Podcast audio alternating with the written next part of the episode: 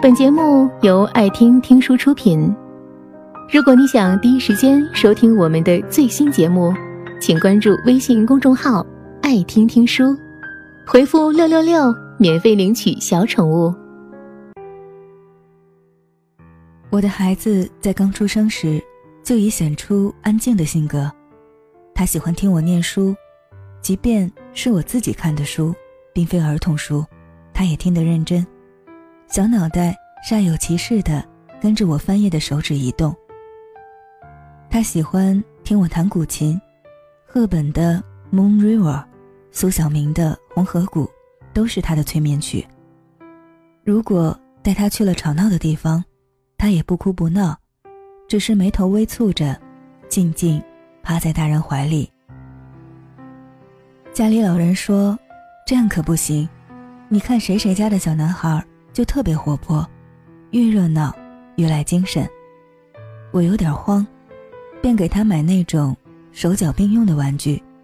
他似乎兴趣寥寥，玩一会儿就不愿意再碰了。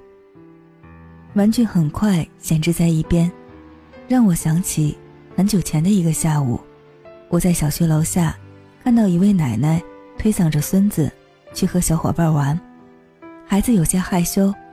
奶奶就说：“这样不行，男孩得有个男孩样。”我当时本能的觉得不对，每个人什么样子，难道有固定标准吗？我们爱一个人，到底是爱他的天然面目，还是爱我们自己心里想让他成为的那个样子呢？《红楼梦》里的贾政算是个失败例子。贾家世代为官，老来得子的贾政对贾宝玉寄托了很大期望，他必须洞明世事，人情练达，于国于家有望，唯其如此，才能担负护卫家族、传承祖业的责任。但从宝玉抓周时抓了脂粉钗环开始，这位父亲就认定自己的儿子是酒色之徒，对他不再有好脸色。宝玉天生是个自然人，警幻仙子说他天分中生成一段痴情，一花一叶、虫鸟星石都能唤起他的怜惜。他对科举应试、追名逐利毫无兴趣，要么跑到桃花底下读西厢，要么去梨香院寻人唱《牡丹亭》。凡有意性灵的事物，皆为他心爱。在花柳园亭的赏游场合。小小少年在花鸟山水题咏上，仅是文采略输，就足以在人群中发光。儿子身上这些品质与光耀门楣无关，所以贾政都嗤之以鼻。宝玉的才华在他眼里是不务正业，专在浓词艳诗上做功夫。宝玉与底层人物的真心结交，贾政便觉得愧对了祖宗，要立刻打死。而宝玉对父亲除了害怕，也是毫无感情。每闻父亲传唤，便如焦雷轰顶，牛骨堂一般，杀死不敢去。和姐姐妹妹玩得开心的时候，旁边婆子一句“仔细你老子问你的书”，就能让他立刻倒胃口。每读到最后，宝玉在雪地里拜别贾政的那一幕，我都很心痛。这对父子。从头到尾没有情感上的共鸣，白白浪费了一世的缘分。不知道贾政目送宝玉背影的那一刻，心中有没有反省？这个儿子，自己那么讨厌他，真的是他的错吗？自己有试图用心去了解他、接受他吗？自己真的懂他吗？那白茫茫一片大地，真干净。何尝不是这场虚无的父子之情的写照呢？每个人来到世上，已带了天然的性格，后天经历的不同，做出的反应不同，活法自然也不同。就像植物会选择在不同的季节出现，孕育的水土，经受的雨露各不相同，所以各有各的精彩与道理。古人把花。分为寒暑温凉，懂得每一种花都要有对应的欣赏方式。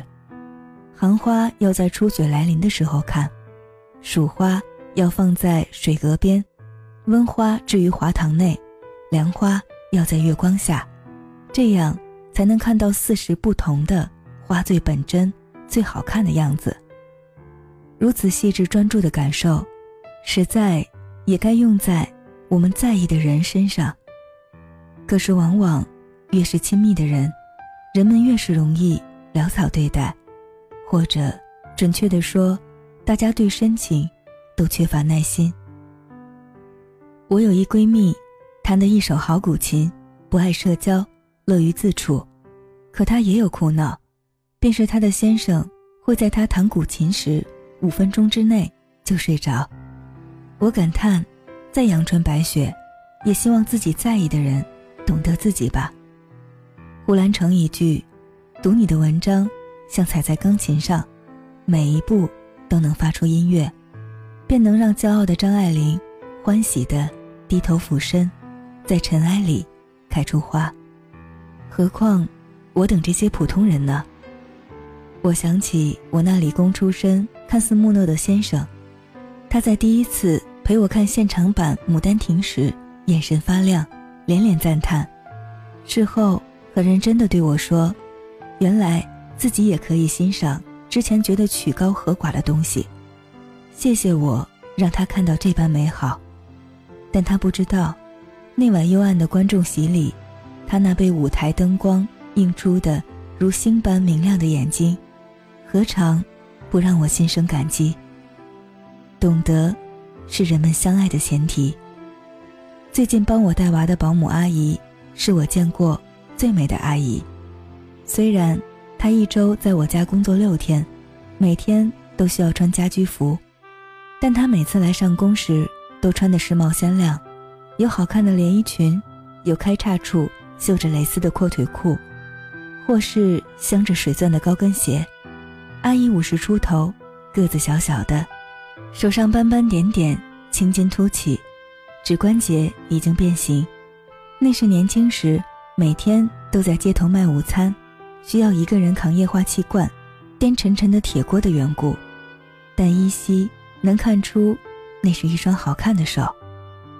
阿姨说，她一开始也不打扮，这些年风里来雨里去，哪顾得上打扮？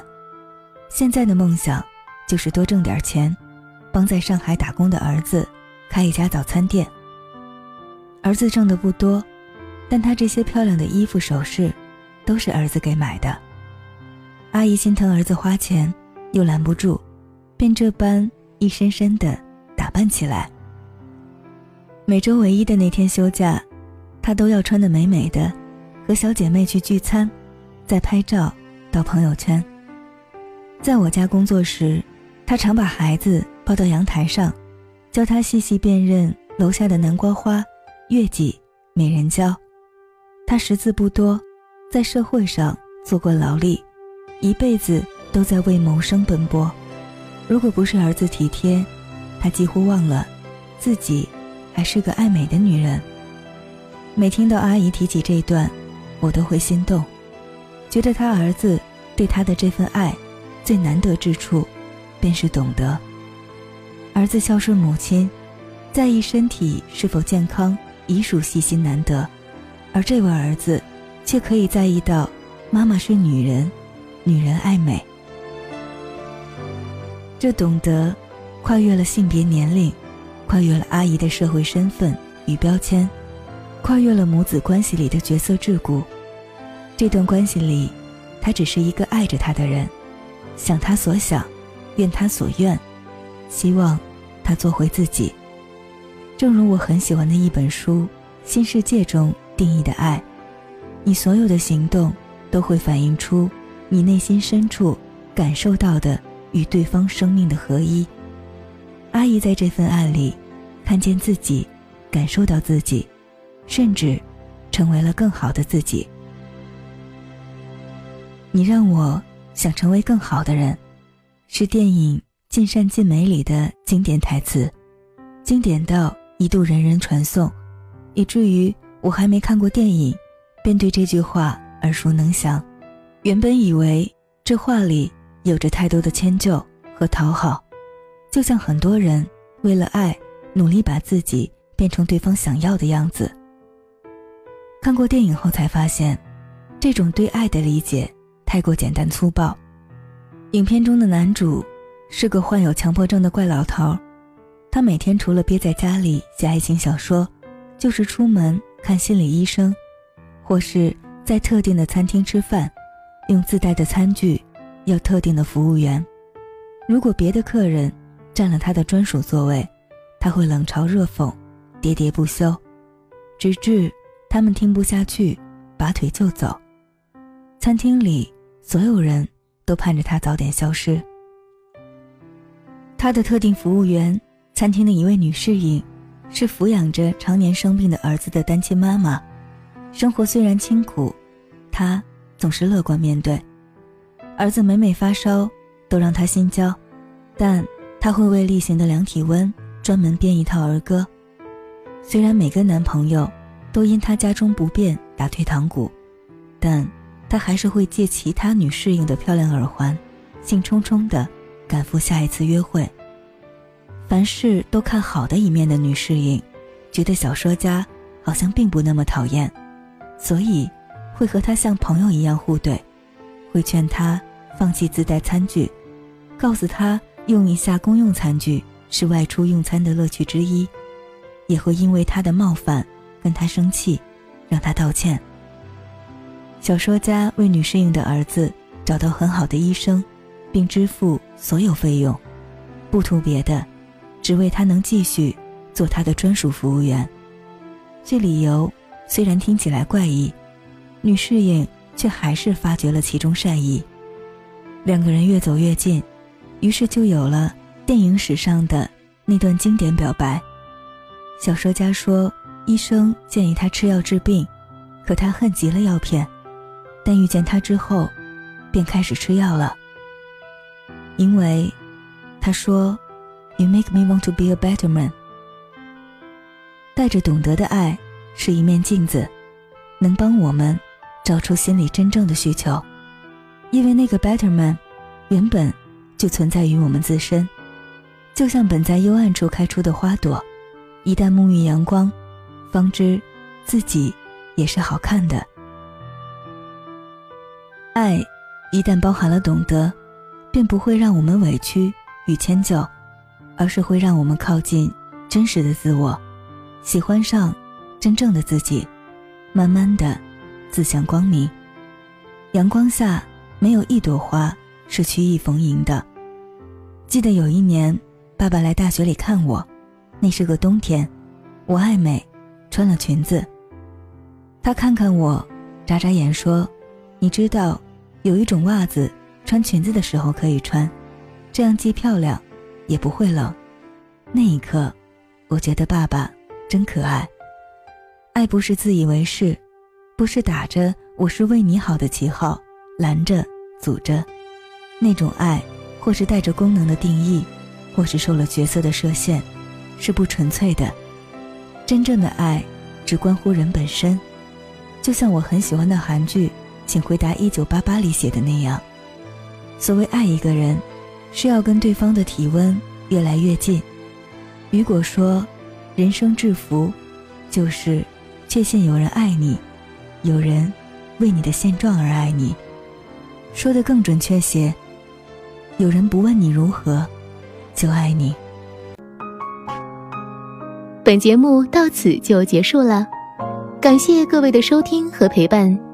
更多精彩内容，请关注微信公众号“爱听听书”，回复“六六六”免费领取小宠物。也欢迎你收听今晚的其他栏目。我们明晚见，晚安。